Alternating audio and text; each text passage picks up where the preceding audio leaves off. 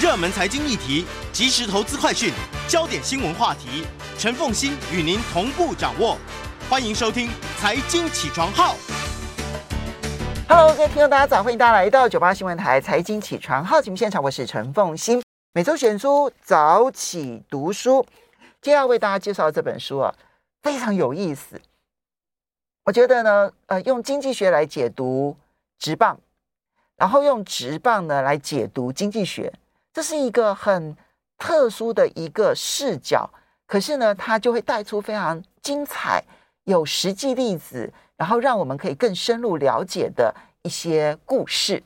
思维误判。这是堡垒文化出版社所出版的这本书，然后在我们现场的这这本书的译者，他同时现在也是未来体育台的主播李炳生，也非常欢迎 YouTube 的朋友们一起来收看直播。我想，如果是体育迷的话，就对你就更熟悉了哈。不敢当，不敢当。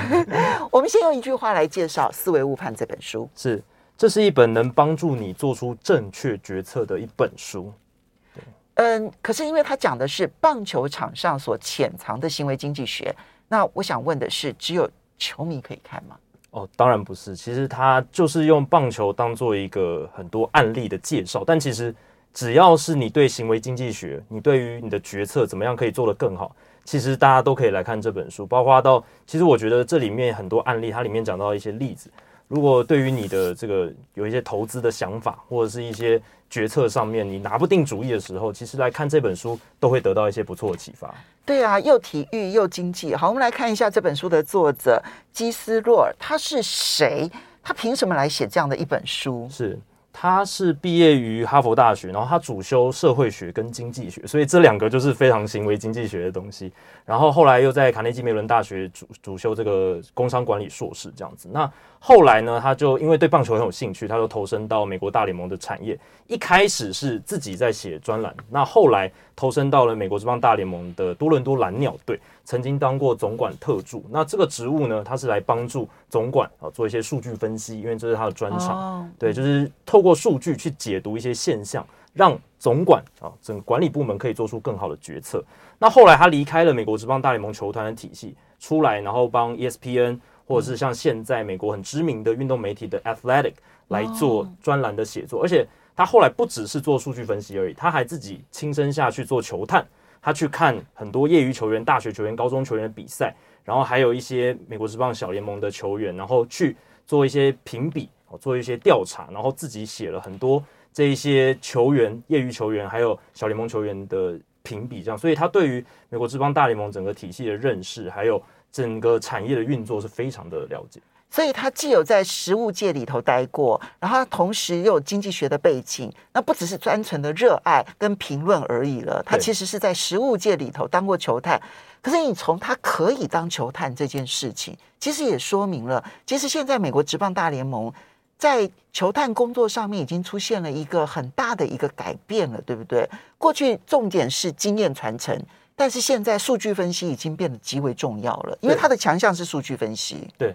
他做的球探部分是帮这些媒体来做球探的调查，这样子。那这个其实刚才凤欣姐讲的非常好，就是现在大联盟的球探整个产业已经出现了变革。以前球探可能就是退役的球员哦，或者是你以前当过一些教练什么，然后你来做球探，因为你有经验嘛，你打过棒球，然后你懂，然后这样子。但是现在已经变得不一样，就是你除了你自己要打过球，或者是你有这样子辨别球员好坏的能力之外，你还有数据分析的能力哦，这个是非常非常重要。在所以你单纯有经验，就你当过教练、当过球员都不都不行，你必须要有数据分析的能力。对，或者是说球团不只是要聘用那些有当过球员的球探，嗯、你可能还要聘一些诶，他数据分析比较强项的，然后来做一个结合，就是诶，懂数据的球探跟懂这些球员、懂这些呃经验的，有有很多经验的这些老球员的球探。他可以来互相互补，不只是只有一种观点。嗯、那过去我们知道有《魔球》这部电影嘛，布莱德彼特主演这一部，他魔魔球那本书也很好看。对对对对，他其实也是在讲就是棒球的一些变革。那、嗯、那里面就有写到说，老球探他跟新的管理部门数据分析之间出现了冲突。嗯、那现在有些新的球探是他本身就具备了诶打棒球的资历，然后也懂得数据分析，所以。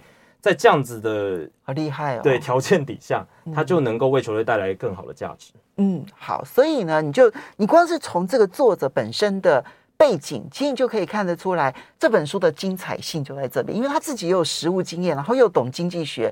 那可是我，嗯、呃，因为这个秉生你自己啊，其实诶台大翻译呃翻译学呃硕士，然后呢是口译组这样哈。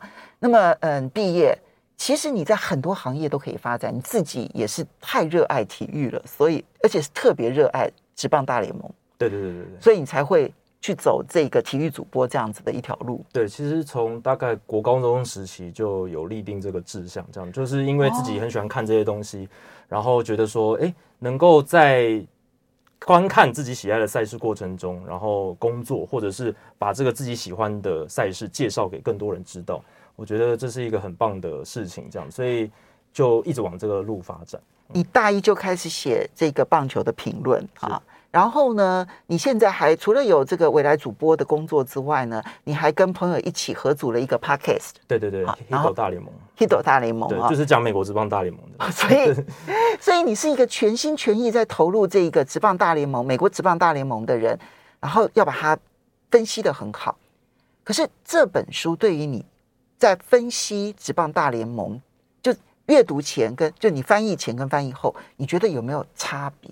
哦，差异非常大了。因为这本书其实里面讲到了很多我们可能在分析棒球的时候，或者在看棒球的时候会误解的一些事情，他把它点出来，然后解释清楚，这样子。嗯，误解，嗯，比如说有什么地方真的是改变了你的想法，以后你在播报的时候，或者是在评论的时候。可能就会改变这个观念，甚至于试图要推展新的观念出去。其实最大的一个就是，我们常常在观看职棒赛事，常常听到主播会说：“哎，这个打者他最近几场比赛打得很好，可能连续五场比赛有安打，哦，连续五场比赛有打点。那接下来哇，要小心他了，这样子。”嗯，但老实讲啦，这个选手他前五场比赛都打安打，并不代表说他这一场比赛打安打的几率就会提高。嗯，这个就是洛尔他在这本书里面提到的一个。非常非常大的一个思维偏误。其实这件事情我们会觉得好像很难理解。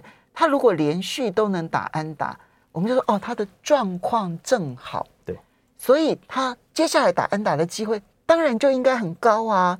可是为什么他反而跟我们直觉的判断是不一样的？对，因为其实你这几场比赛都打得好，不能预测说你接下来这场比赛就能打得好，因为呃，他。过去前五场比赛，你可以把它视为一个算是其他的独立事件，它跟这场比赛之间的关联性其实没有那么高。如果你去客观理性来评断这件事的话，而且再者就是，其实职棒球员在赛场上啊，他整年下来的数据是一个大样本，可是这个其实是基本率。对对对对对，那你如果只缩小到诶五场比赛、十场比赛的样本，你很可能就会错判了这首这这一名选手他的实力这样子。好，所以呢，怎么样减少错判？不止在体育场上，在我们人生当中，不管投资决策或者是行为上面，其实怎么样减少错判？我们休息一下，马上回来。思维误判，马上回来。欢迎大家回到九八新闻台财经起床号节目现场，我是陈凤欣。那每周选书早起读书为大家介绍的是堡垒文化出版社所出版的《思维误判》。在我们现场是这本书的译者，也是未来体育台的主播李李秉升。然后呢，他就是一个嗯职棒迷哈，就是呃职棒大联盟迷。从大一从国高中的时候开始立定志向。我我我我太喜欢讲。你这个故事小故事了这样子，主要的原因是因为我觉得一个一个孩一一个年轻人能够从国高中的时候知道自己真心喜欢什么，而且愿意在这件事情上面去钻研出一条完全不一样的路，光这一件事情本身，我都觉得可以给带给太多人启发了，请加油！谢谢谢谢，我会努力，好好努力。谢谢。好，来，呃，我们接下来再来看到说，其实作者有提到，我觉得。他也让我开了一个眼界。他说：“其实现在美国职棒大联盟啊，已经大量的引进决策科学，还有机器学习啊，就是用 AI 人工智慧，然后来做很多的判断。那么，嗯，他说这他所认识的球团几乎人手一本康纳曼的《快思慢想》，这是行为经济学当中的经典著作，我也在我们节目当中介绍过。这样，然后所有行为经济学相关的书，不管是呃理查塞勒的书啦，或者是丹艾瑞利的书啦，大家也都是人手一本啊。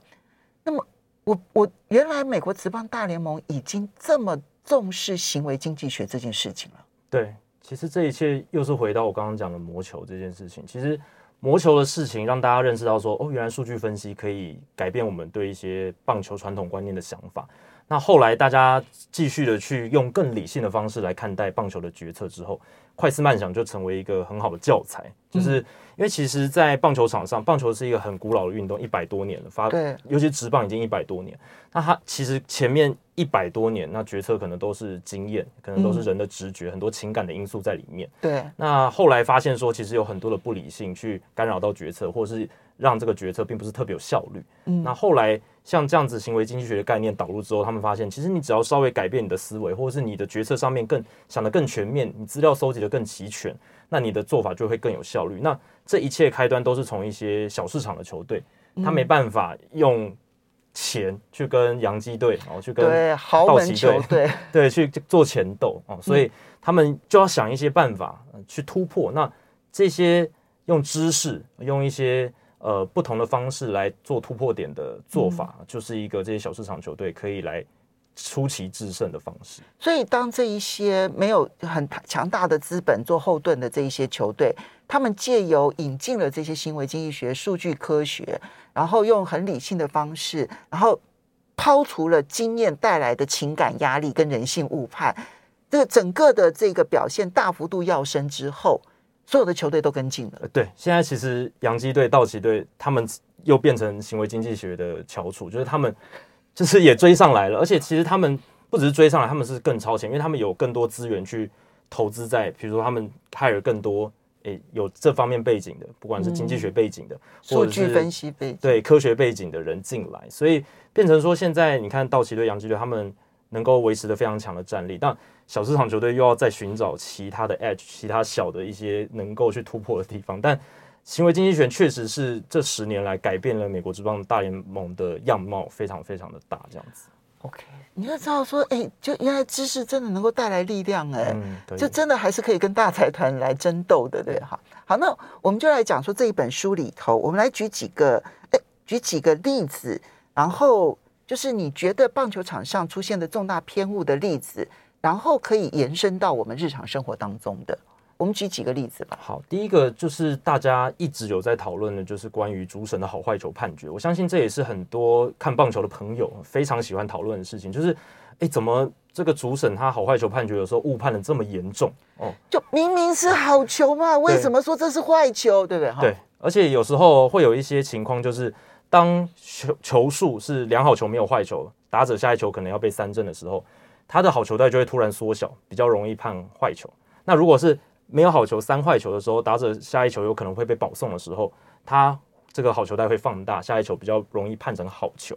其实我直觉也会觉得说，主审压力很大，因为如果良好没有良好球没有坏球，我我如果这一球判他是好球的话，诶，这个选手就被三振。对，这个时候我当然对那个好球就要很谨慎啊。对。其实这也是它里面讲到一个算是思维误判。照理来说，我们的决策还是要依据当下那个情境，哎，就是去决定嘛。就是说，这到底是好球坏球？可是我们人的理性在那个时候会被稍微影响，就是我们会避免说去做出会产生重大结果或者是影响一些变局的一些决策。哦，就是比如说下一个决策，我可能就会有一些损失，或者是我可能会有一些。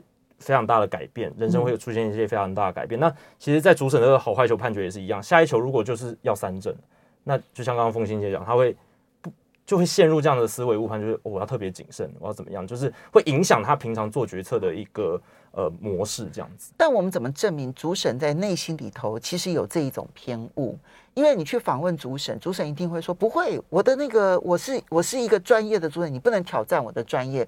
我这么专业，我受训练这么久，我怎么可能会有的时候是好球，有的时候不是好球呢？这就是要从科学的一些资料采集。那过去其实十四年来，大联盟都有非常详尽的，就是这个球路追踪的一些数据，他去记录说每个球的进了一点。所以现在的录影设备太好了，对对对，然后电子可以去判断说那个球路进来，然后在打击者的那个范围之内，它到底是好球范围还是非好球范围？对对，所以他们就是把很精准吗？很其实蛮准的啦，他们都有做一些很很多校正，所以他们就把这些数据收集起来，他们就发现说，哎，真的在两好球没有坏球的时候。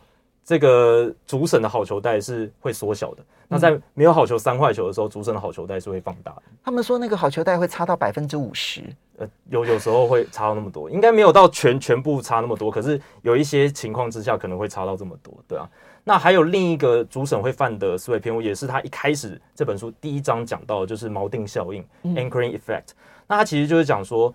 呃，我们之前做的一些决定会影响到我们下一个做的决定。嗯、那照理来说，其实每一个好坏球判决，它都是一个独立事件嘛。对。因为前一个好坏球判决不应该影响到下一个好坏球判决。是。可是有时候主审也会出现我们所谓讲的赌徒谬误，就是有一些赌徒呢，他在比如说玩大小好了，那如果连开十个大。啊，你会想说，那下一个应该来小了吧，对不对？对呀、啊，哪有连续开十个大的？对，那这样下一个一定是小了。对 对对，但你忽略掉了每一次，其实大跟小就是百分之五十。对，你会想说，哎，连续开十个大，那下一个会不会就是小变八十？对不对？你你的脑袋里会告诉你这样想，但其实根本没有，它都是独立事件。嗯，所以主审好坏球判决也是一样，如果他连判了五个好球，他就想他会自我怀疑，他说。那下一球，这个如果边边角角，我就给他一个坏球，这样子，嗯、对，所以这就是一个锚定效应它产生的一个影响。好，所以不管是赌徒谬误，或者是锚定效应，又或者是说呢，他其实希望能够避免说我来造成现状的一个改变。哈，不管是哪一种，其实主审他在做这些决定的时候，我们现在从那一个球路追踪器，然后去判断。其实主审自己不见得真的先这样想了，可是他下意识的、不自觉的，他其实就会采取这样子的一些策略，而这个就造成了偏误。可是他其实也就可能造成了不公平。对，因此这个作者他会主张应该要使用电子好球带，就是用。那那这意思是什么？不用主审了吗？呃，主审还是要的。那他意思应该就是说，哎，我们有一个。科学仪器直接来判断有没有通过那个好球带，但是主审还是要去做宣判了。那他可能戴一个耳机，然后机器呃侦测到是好球还是坏球，他直接透过耳机跟他讲，然后他再宣判出来，这是一个做法。那现在有另一个讨论是说，也许可以不一定要全部都换成电子好球带，你可以它变成一个辅助的功用。那如果有一些球队啊，他对这个好坏球判球有疑虑，可以提出挑战，然后呢，再经由这个。电子辅助仪器的这个好坏球认定来做一个辅助判决，当然挑战的次数要有限制，不然比赛会拖太长。但是这也是一个方向，这都是美国职棒大联盟那边现在有在讨论的。我看其他的球赛里头，不管是网球啦、羽球啦、桌球啦，然后或者是这个篮球啊，其实都已经有挑战制度了嘛。对，大联盟其实也有了，只是好坏球这一块还没有。OK，对对对，好，所以这里面其实只是告诉我们说，诶，我们其实在做决定的时候，我们如果在做这一个决定，它明明有独立的几率，然后呢，我们硬生生的要把过去的几率纳进来，同时做考虑的时候，对不起，你就已经陷入了锚定效应、赌徒谬误这一些思维误判了。对，所以大家自己在做决策的时候，要判断说，哎，你现在在做的决定，呃，不要受到之前类似的事件的影响，你要完全独立于，如果它是一个独立事件，就是去。独立的来判断它这个情境，这样子。嗯，好，我们再来讲第二个例子。你觉得是常见的谬误，然后这其实是人性造成的一个谬误。对，那再来就是我们刚刚其实有稍微带到的，就是进食偏误，就是说最近一段期间打击手感火烫或打击手感冰冷，那会影响我们接下来对这一名球员的好坏的判断。哎，他们是真的叫做 hot hand 哦。对对对，呃，就真的叫做热手这样子，对，hard hitting streak 之类的，oh. 就是他最近的这个打击状况非常好。OK，那接下来是不是他也会打得很好？这个其实是一般我们听转播都会听到。然后其实有时候在一些比较传统的球探，他可能也会这样讲：哎，他最近打顺风球啊，都打打来不错，手感、击球点掌握得非常好。对，但是其实老实讲了，他真的是，除非这个球员他本身有技术本质上的转变，比如说打击教练给他一个提点，他修改了一些打击动作，或者是他调整了自己脚步之类的，或者是他打击思维有一些想法上的转变。不然，如果他还是原来的打击哲学、打击方式的话，那他很可能就是一个小样本数据里面，呃，他运气那段时间运气比较好，或者是就是刚好那段时间他的数据就是比较亮眼。但其实你如果放大样本，他在该什么实力上面，他的数据呈现就会在那里。其实你知道这一种哈，就是拿最近的表现，然后去判断他未来的表现这件事情哦，我觉得它是最挑战我们人的直觉。对，就我们直觉真的会认为他最近好，一定今天就会好。但事实上并不是如此，我觉得这一点呢，我们稍微休息一下，等一下我们就回来来谈这个部分的偏误。欢迎大家回到九八新闻台财经起床号节目现场，我是陈凤欣，在我们现场的是这一个李炳生，未来体育台的主播。我们今天为大家介绍的每周选书早起读书是《思维误判》，堡垒文化出版社所出版的啊。那呃，李炳生就是这本书的译者。他是台大翻译研究所的硕士，然后呢，然后呃，现在在担任体育主播，然后也是 podcaster 啊，就是这个博客哈。那在嗯，就是专门介绍 hot hito 啊，我觉得大家都可以，如果你是球迷的话，真的要 follow 一下林炳生这样，我我很喜欢炳生的学习态度这样子。好，你刚刚讲到在这本书里头。用心理的偏误，行为经济学证实的很多的心理偏误，然后去解释了球场上的很多问题，还有包括了交易球员的一些问题。嗯，可得性偏误，或者是现呃这个呃即时偏进时偏误，就我把过去这几天的事情去套用到他今天一定会发生这件事情。嗯，我觉得这个是最挑战人的直觉。对，我们真的会觉得他。状况好就应该在今天会很好，但事实上每一天的状况可能都有它的几率性存在。对，都是可以视为一个独立事件。那我们不应该因为独立事件以外的一些事情去影响我们对于这个独立事件它的认定或判判断这样子。嗯，但我们不只是如此啊，我们其实也很容易因为最近发生的事情，然后去判断一个人的贡献。其实他这里面有讲了一个迪马乔的故事。迪马乔呢是美国职棒大联盟的超级巨星，就算我不是球迷，我也知道迪马乔。对，他是玛丽莲梦露的老公。哦哦哦，sorry，是那，然后我就觉得这个名字很熟，很有名的球员。对对对。好，他在一九四一年的时候得到了最有价值球员，可是问题是，这这本书的作者他去仔细分析，当年跟他同时竞争最有价值球员的威廉斯。其实不管就打击率来讲，上垒率也好，对球队的胜场贡献率也好，各方面的条件其实都比迪马乔好很多。为什么是迪马乔上中选，而并不是威廉斯？对，因为在一九四一年的时候，Joe DiMaggio 迪马乔他完成了一个大联盟到现在哦都还没有人能够打破的记录，就是连续五十六场安打。嗯，那其实这个讲的就是说，诶，我们人在做一些就是好坏的评价的时候，我们有时候会。受到一些比较响亮的头条或者比较响亮的事件影响我们对全局的判断。那这个就是讲一九四一年 MVP 年度最有价值球员的票选。那这个奖项是由美国职棒的这些记者来做票选的，所以它是由人来决定这个得主的。那在这一次的票选里面，刚才凤行姐有讲到，就是 Ted 呃 Joe DiMaggio 拿下了这个奖。可是你如果用客观的数据来判断，其实 Ted Williams 他的贡献度就是比较高。那这个奖。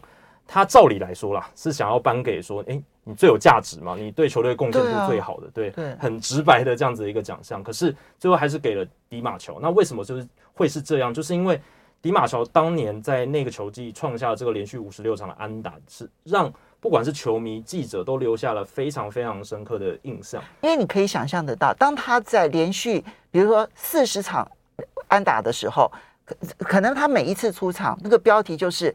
呃，迪马乔今天再创纪录啊，连续四十一场，接着下一场就连续四十二场，他可能就会一直连续到第五十六场，然后大家印象当中就是每一次迪马乔。出场的时候，体育新闻的重点就是迪马乔又创了多少记录了。对，而且那个时候棒球热门程度可以到全美全国头条的那样的地步，而且那个年代也没有什么其他太多的让你分心的事情，就报纸是主要的这个传媒的一个重点，嗯、所以每一天民众不断的刷新他对这一个迪马乔的印象，哦，一一直加上去，加上去，加上去。那记者其实也是他每天去报道这个记录。那当然，Williams 也打得很好，可是他的关注度相对来讲就没有那么高。嗯，那这样子。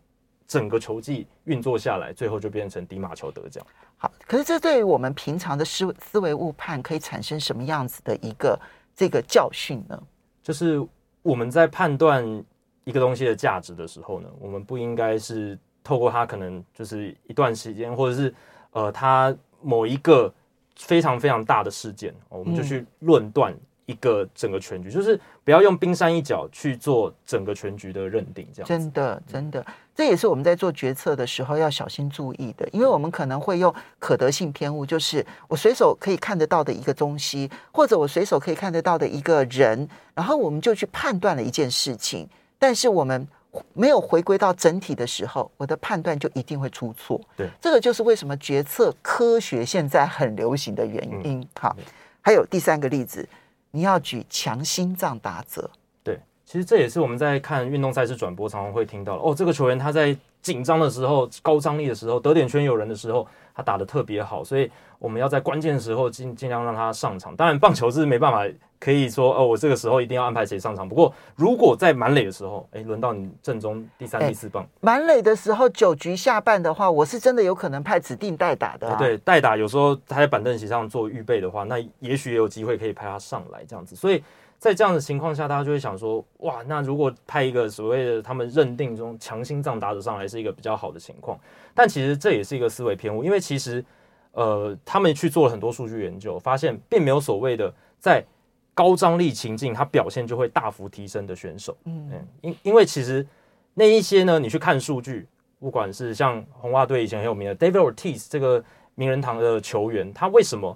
呃，在得点圈或者是满垒，或者是说这个高张力情境，他打的特别好，是因为他本身就是一个很强的打者，所以他其实，在各种情境底下，他打的成绩都非常好。他没有因为垒上有人的时候，他就突然变怪力男，他他就突然变成浩克，没有，他还是 David Ortiz，只是因为他整个成绩都非常好，所以在那个情境底下，他也发挥的很好。那打在那种情境下发挥不好的，通常他也是。整个整体来讲，就比较没有那么强的打折，所以不是因为我在这个特别紧张的状况之下，我会表现特别好，而是因为我本来平均表现就好。对，那只是在那种特别紧张的时候呢，很多人就会对于在这个时候能够创造。这个打打点的这个球员就印象深刻，就认为他是强心脏打者，但事实上他就是一个平均打击率高的人而已。对对对，因为我们也会去放大我们对这种情况下结果的印象嘛。因为通常垒上有人要得分的时候，我们会特别注意，我们会留下特别深刻的印象。嗯、那反而他平常垒上没有人，他打安打，哎，你没有那么留下什么印象这样子。嗯，好，你希望你当初在翻译这本书的时候，你希望读者读完了之后能够有些什么样子的一个收获？对，其实我希望读者得到的，就是说用还蛮轻松的方式了解到行为经济学的道理。那如果大家去看一些行为经济学的书，可能会觉得，哎，稍微有一点生硬哦。对，所以讲了很多理论什么。可是这本书它有趣的地方，就是它把实际的案例加在里面，而且是呃，相信台湾人很多人都可以产生共鸣的棒球。那这样子的情况之下，你在吸收上面，你就透过故事，透过棒球来了解这些行为经济学，你很快就可以吸收。我觉得呢，对于棒球迷来讲，你会去因此了解决策这件事情，其实有很多科学可以做得到。那我觉得了解决策的人去了解棒球，你才会知道棒球这个生意有。热门财经议题、即时投资快讯、焦点新闻话题，陈凤欣与您同步掌握。欢迎收听《财经起床号》。Hello，各位听众，大家早，欢迎大家来到九八新闻台《财经起床号》节目现场，我是陈凤馨。每周选书早起读书，接下来为大家介绍这本书啊，非常有意思。我觉得呢，呃，用经济学来解读职棒，然后用职棒呢来解读经济学，这是一个很特殊的一个视角。可是呢，它就会带出非常精彩、有实际例子，然后让我们可以更深入了解的一些故事。思维误判。这是堡垒文化出版社所出版的这本书，然后在我们现场的这这本书的译者，他同时现在也是未来体育台的主播李炳生，也非常欢迎 YouTube 的朋友们一起来收看直播。我想，如果是体育迷的话，就对你就更熟悉了哈。不敢当，不敢当。我们先用一句话来介绍《思维误判》这本书，是，这是一本能帮助你做出正确决策的一本书。嗯，可是因为他讲的是棒球场上所潜藏的行为经济学，那我想问的是，只有球迷可以看吗？哦，当然不是。其实他就是用棒球当做一个很多案例的介绍，但其实只要是你对行为经济学，你对于你的决策怎么样可以做得更好，其实大家都可以来看这本书，包括到其实我觉得这里面很多案例，它里面讲到一些例子。如果对于你的这个有一些投资的想法，或者是一些决策上面你拿不定主意的时候，其实来看这本书都会得到一些不错的启发。对啊，又体育又经济。好，我们来看一下这本书的作者基斯洛尔，他是谁？他凭什么来写这样的一本书？是。他是毕业于哈佛大学，然后他主修社会学跟经济学，所以这两个就是非常行为经济学的东西。然后后来又在卡内基梅伦大学主主修这个工商管理硕士这样子。那后来呢，他就因为对棒球很有兴趣，他就投身到美国大联盟的产业。一开始是自己在写专栏，那后来投身到了美国职棒大联盟的多伦多蓝鸟队。曾经当过总管特助，那这个职务呢，他是来帮助总管啊做一些数据分析，因为这是他的专长。Oh. 对，就是透过数据去解读一些现象，让总管啊整个管理部门可以做出更好的决策。那后来他离开了美国职棒大联盟球团的体系，出来然后帮 ESPN 或者是像现在美国很知名的运动媒体的 Athletic 来做专栏的写作，而且他后来不只是做数据分析而已，他还自己亲身下去做球探。他去看很多业余球员、大学球员、高中球员的比赛，然后还有一些美国职棒小联盟的球员，然后去做一些评比，做一些调查，然后自己写了很多这一些球员、业余球员还有小联盟球员的评比，这样，所以他对于美国职棒大联盟整个体系的认识，还有整个产业的运作是非常的了解。所以他既有在实物界里头待过，然后他同时又有经济学的背景，那不只是单纯的热爱跟评论而已了。他其实是在实物界里头当过球探。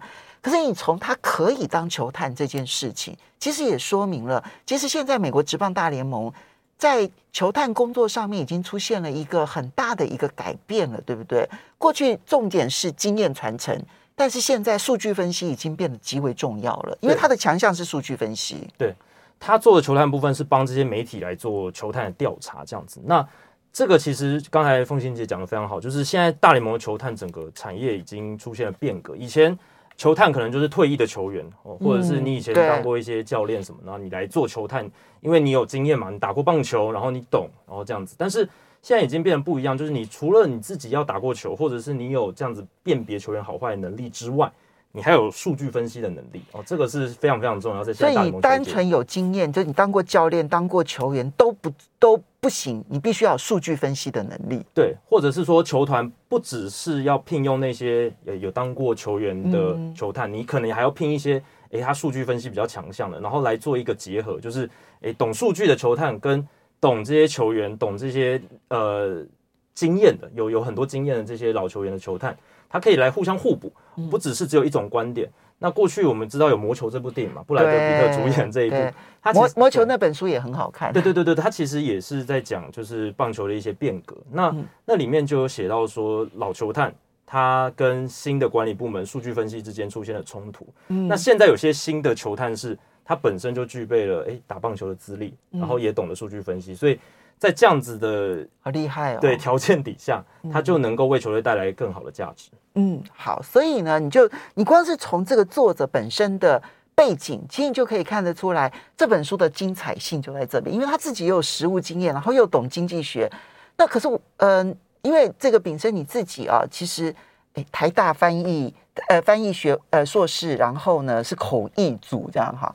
那么嗯，毕业。其实你在很多行业都可以发展，你自己也是太热爱体育了，所以而且是特别热爱职棒大联盟。对对对对对，所以你才会去走这个体育主播这样子的一条路。对，其实从大概国高中时期就有立定这个志向，这样就是因为自己很喜欢看这些东西，哦、然后觉得说，哎，能够在观看自己喜爱的赛事过程中，然后工作，或者是把这个自己喜欢的赛事介绍给更多人知道。我觉得这是一个很棒的事情，这样，所以就一直往这个路发展。你大一就开始写这个棒球的评论啊，然后呢，你现在还除了有这个未来主播的工作之外呢，你还跟朋友一起合组了一个 podcast。对对对，Hito 大联盟，Hito 大联盟，对，就是讲美国职棒大联盟的。所以，所以你是一个全心全意在投入这一个职棒大联盟、美国职棒大联盟的人，然后要把它分析的很好。可是这本书对于你。在分析职棒大联盟，就阅读前跟就你翻译前跟翻译后，你觉得有没有差别？哦，差异非常大了，因为这本书其实里面讲到了很多我们可能在分析棒球的时候，或者在看棒球的时候会误解的一些事情，他把它点出来，然后解释清楚，这样子。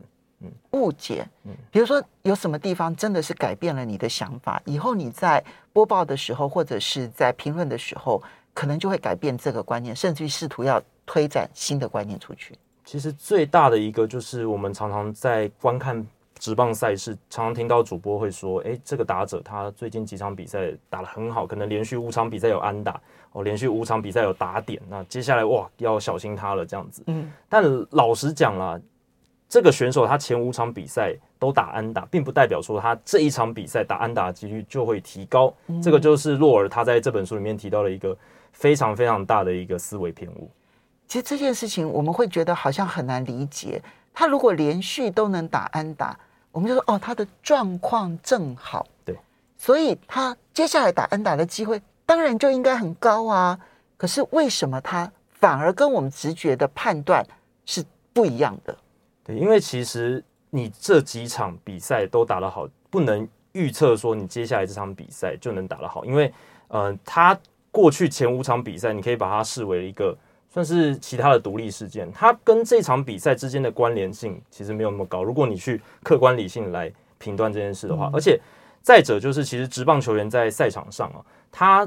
整年下来的数据是一个大样本，可是这个其实是基本率。对对对对对。那你如果只缩小到诶五场比赛、十场比赛的样本，你很可能就会错判了这首这这一名选手他的实力这样子。好，所以呢，怎么样减少错判？不止在体育场上，在我们人生当中，不管投资决策或者是行为上面，其实怎么样减少错判？我们休息一下，马上回来。思维误判，马上回来。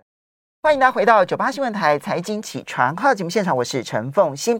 那每周选书早起读书为大家介绍的是堡垒文化出版社所出版的《思维误判》。在我们现场是这本书的译者，也是未来体育台的主播李李炳生。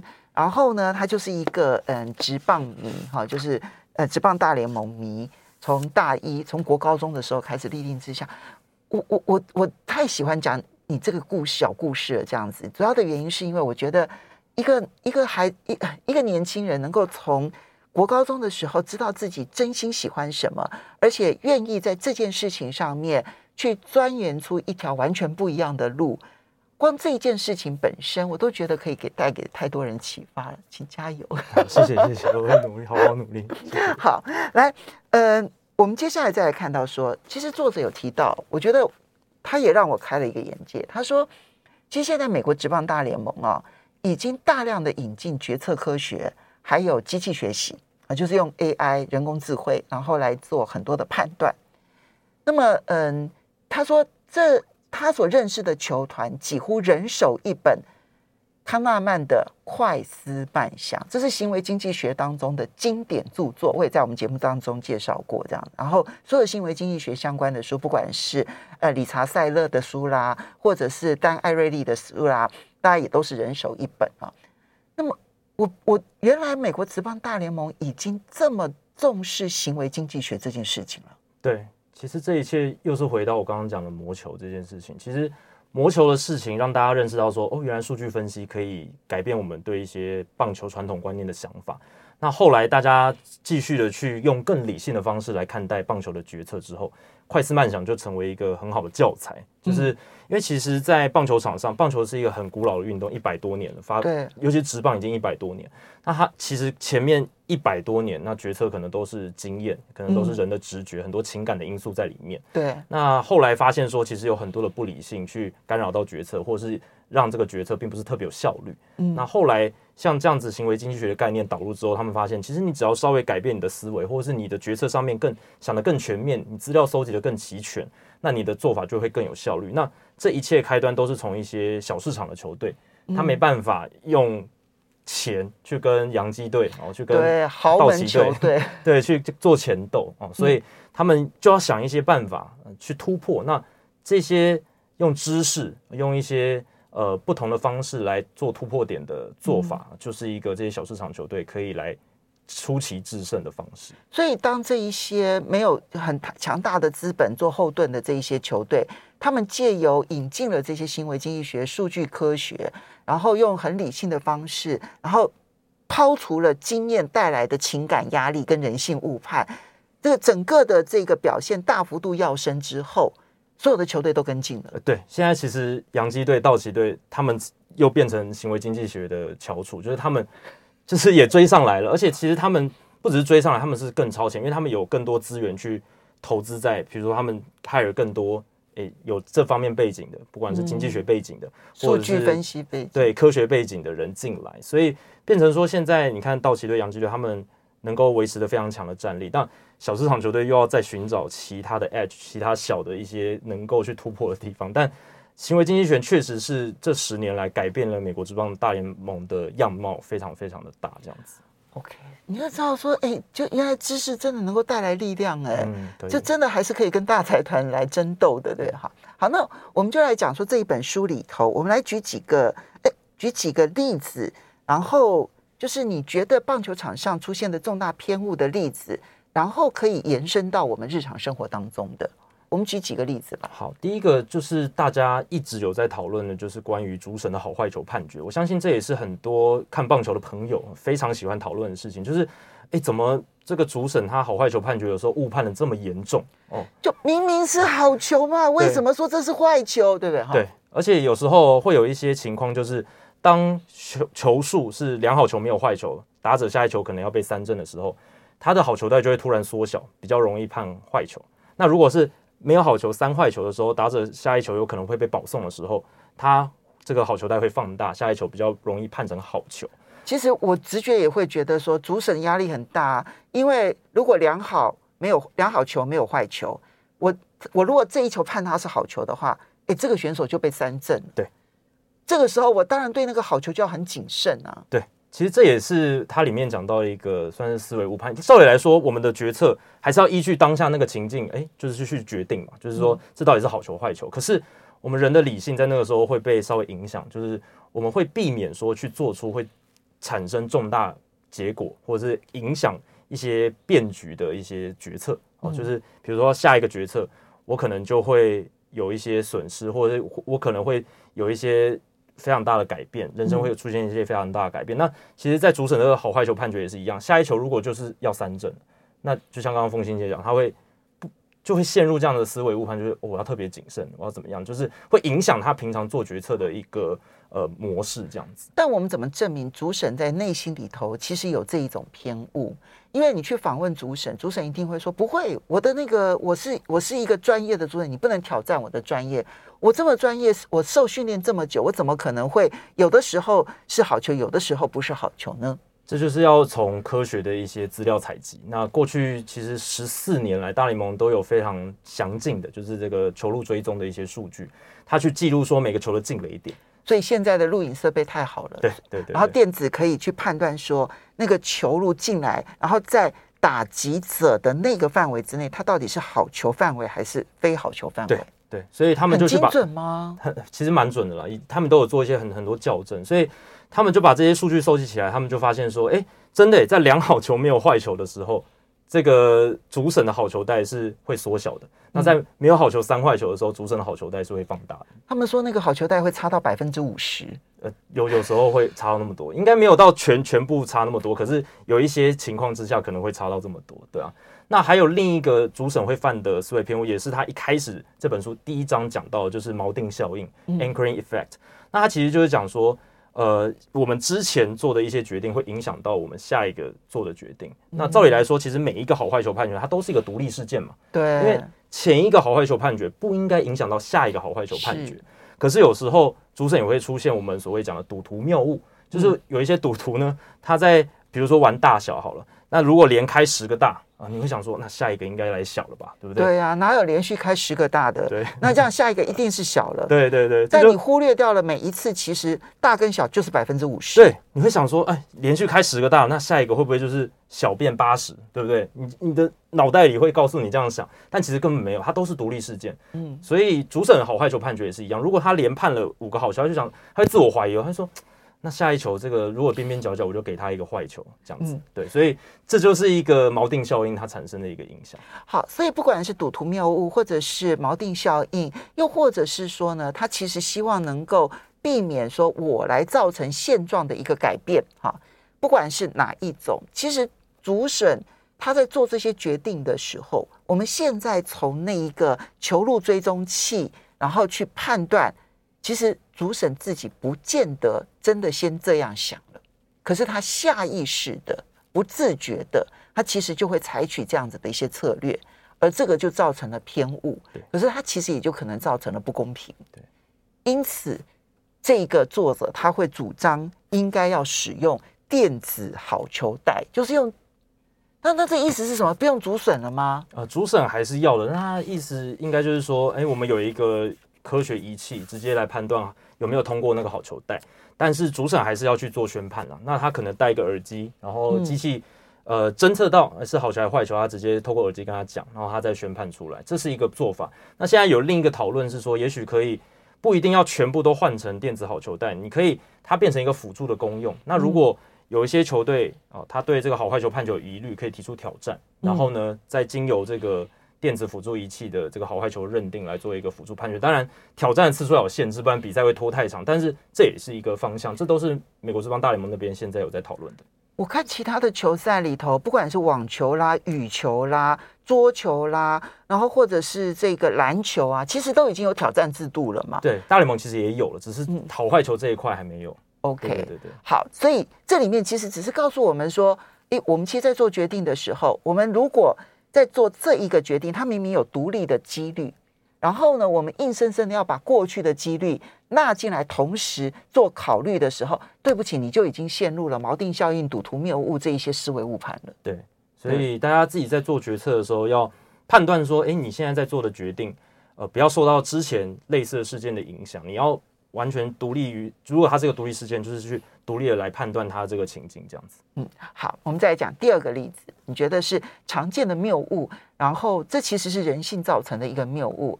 对，那再来就是我们刚刚其实有稍微带到的，就是进食偏误，就是说最近一段期间打击手感火烫或打击手感冰冷，那会影响我们接下来对这一名球员的好坏的判断。哎，他们是真的叫做 hot hand 哦。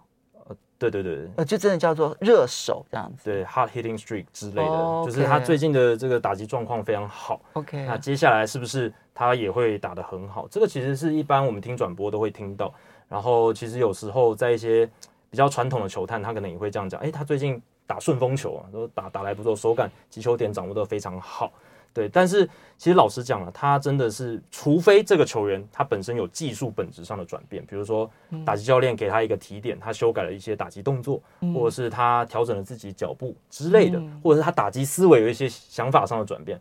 不然，如果他还是原来的打击哲学、打击方式的话，那他很可能就是一个小样本数据里面，呃，他运气那段时间运气比较好，或者是就是刚好那段时间他的数据就是比较亮眼。但其实你如果放大样本，他在该什么实力上面，他的数据呈现就会在那里。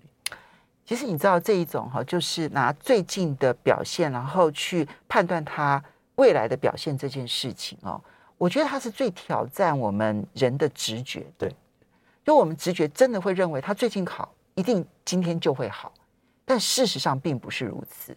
我觉得这一点呢，我们稍微休息一下，等一下我们就回来来谈这个部分的偏误。欢迎大家回到九八新闻台财经起床号节目现场，我是陈凤欣。在我们现场的是这一个李炳生，未来体育台的主播。我们今天为大家介绍的每周选书早起读书是《思维误判》，堡垒文化出版社所出版的啊。那呃，李炳生就是这本书的译者，他是台大翻译研究所的硕士，然后呢，然后呃，现在在担任体育主播，然后也是 Podcaster 啊，就是。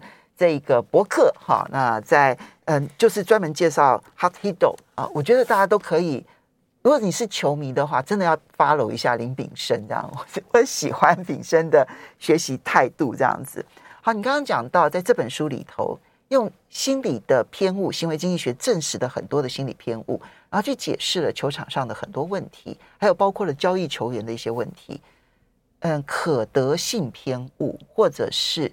现呃，这个呃，即时偏进食偏误，就我把过去这几天的事情去套用到他今天一定会发生这件事情。嗯，我觉得这个是最挑战人的直觉。对，我们真的会觉得他状况好，就应该在今天会很好。嗯，但事实上每一天的状况可能都有它的几率性存在。对，都是可以视为一个独立事件。那我们不应该因为独立事件以外的一些事情去影响我们对于这个独立事件它的认定或判判断这样子。嗯，但我们不只是如此啊，我们其实也很容易因为最近发生的事情，然后去判断一个人的贡献。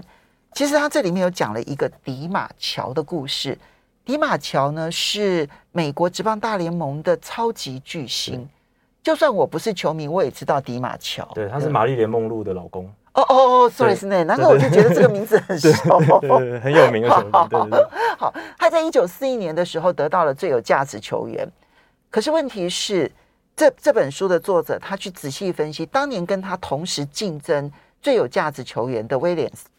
其实不管就打击率来讲，上垒率也好，对球队的胜场贡献率也好，各方面的条件其实都比迪马乔好很多。为什么是迪马乔上中选，而并不是威廉斯？对，因为在一九四一年的时候，Joe DiMaggio 迪马乔他完成了一个大联盟到现在哦都还没有人能够打破的记录，就是连续五十六场安打。嗯，那其实这个讲的就是说，诶，我们人在做一些就是好坏的评价的时候，我们有时候会。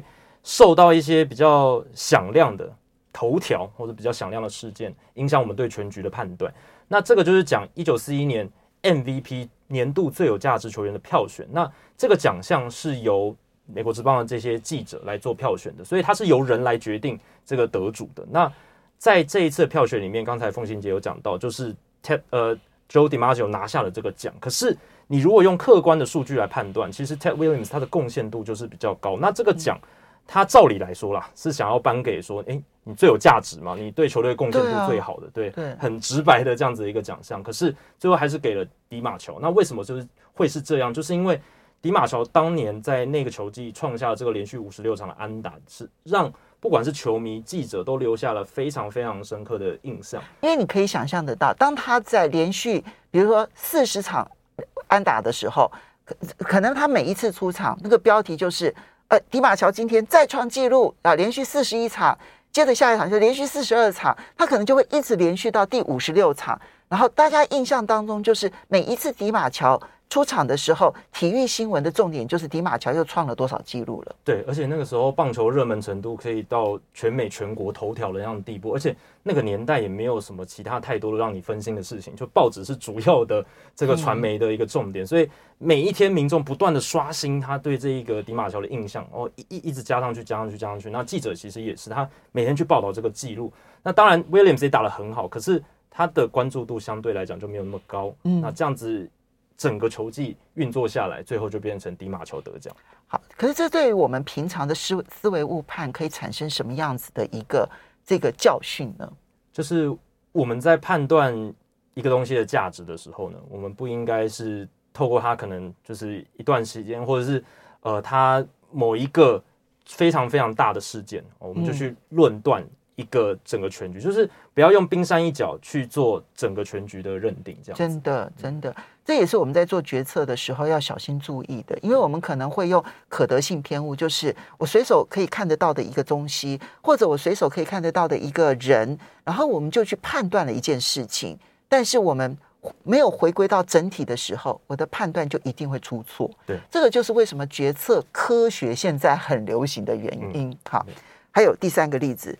你要举强心脏打者，对，其实这也是我们在看运动赛事转播常常会听到的哦。这个球员他在紧张的时候、高张力的时候、得点圈有人的时候，他打的特别好，所以我们要在关键的时候尽尽量让他上场。当然，棒球是没办法可以说哦，我这个时候一定要安排谁上场。不过，如果在满垒的时候，哎，轮到你正中第三、第四棒，满垒的时候九局下半的话，我是真的有可能派指定代打的、啊。对，代打有时候他在板凳席上做预备的话，那也许也有机会可以派他上来这样子。所以在这样的情况下，大家就会想说，哇，那如果派一个所谓的他们认定中强心脏打者上来，是一个比较好的情况。